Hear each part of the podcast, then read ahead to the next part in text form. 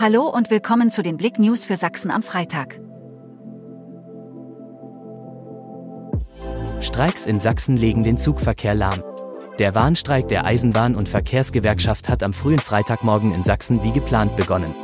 Das bestätigte ein Sprecher der Deutschen Bahn. Der Nahverkehr soll deutschlandweit von 3 bis 11 Uhr komplett eingestellt und anschließend geordnet wieder hochgefahren werden. Der Fernverkehr der Deutschen Bahn wird bis 13 Uhr bestreikt. Reisende müssen sich dennoch bis zum Nachmittag auf Verzögerungen einstellen. Vollsperrung auf der A72. Pkw kollidiert mehrfach mit Leitplanken, zwei Verletzte.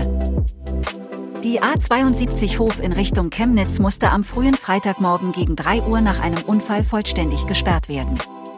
Zwischen den Anschlussstellen Zwickau Ost und Hartenstein kam ein Pkw mehrmals von der Fahrbahn ab und kollidierte mit der Mittelleitplanke, der Seitenleitplanke und dann erneut mit der Mittelleitplanke.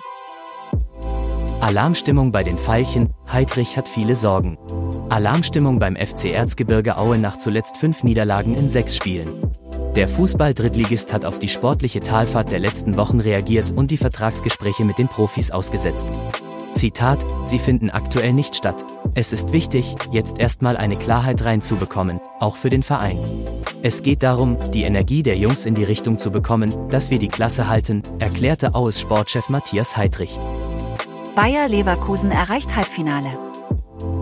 Im Vorjahr gewann Frankfurt die Europa League, nun könnte Leverkusen den Titel wieder nach Deutschland holen. Durch ein 4 zu 1 bei St. Joe aus Belgien zieht die Werkself ins Halbfinale ein, gegen die AS Rom.